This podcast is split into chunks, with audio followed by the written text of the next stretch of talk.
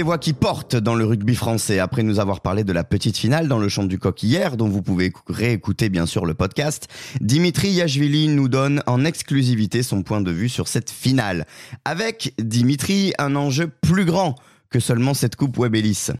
Ouais, bien sûr, il y a cette suprématie mondiale qui va être euh, en jeu, au-delà de, bien entendu, décrocher ce titre suprême qui est la, la Coupe du Monde. Euh, deux équipes euh, en confiance. Hein, les, moi, je trouve que la, la Nouvelle-Zélande.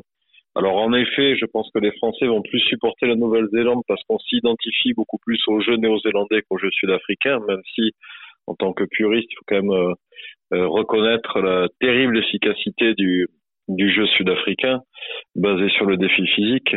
Euh, mais ces Néo-Zélandais, euh, à part, euh, je dirais, 30-35 minutes lors du match d'ouverture en seconde période où on les a bousculés, la première période, si on se souvient bien, ils étaient quand même en pleine domination.